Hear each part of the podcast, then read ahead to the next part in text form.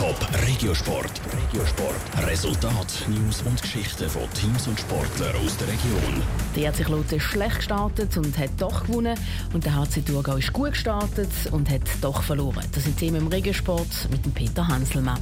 Eigentlich hat es gut angefangen für den Hockeyclub Thurgau gestern Abend gegen den EHC Olten. Nach einer Viertelstunde haben die Thurgauer schon mit 2 zu 0 geführt. Nach zwei Drittel war es dann aber Olten, der 3 zu 2 geführt hat. Und am Schluss hat Olten mit 6 zu 4 gewonnen.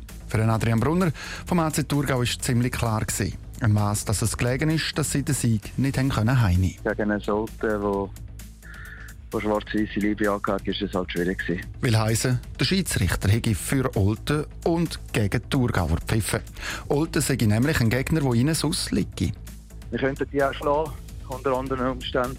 Ja, heute es halt einfach nicht sein sollen. Aber wir haben eine gute Leistung gezeigt, wenn wir äh, schauen, dass wir an dem können anknüpfen und nachher mit, äh, mit viel Vertrauen auf Langenthal reisen.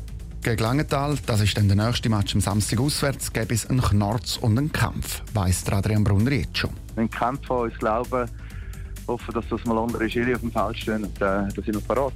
Parat gewesen. Das war in der National League der EHC Kloten nicht. Gewesen.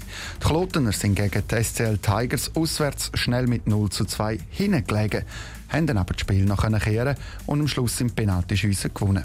Der neue Klotentrainer, Kevin Schlepfer, sei in der Drittelspause in der Kabine laut geworden, sagt der Klotenspieler Dennis Holenstein. Wir haben wirklich geschlafen und sind nicht parat und ja, es war ein Wake-up-Call und wir haben nachher glaube wirklich um einiges besser gespielt. Für Kloten geht es am Samstag weiter gegen den ZSC. Wie gestern Abend am Start schlafen ginge dann nicht. Sie müssen von Anfang an parat sein. Geradlinig, Backs tief bringen, Back aufs Goal bringen und so viel Verkehr wie möglich kreieren vor dem Goal und die hinten simpel raus, aufräumen, dann sehr schnell kontern.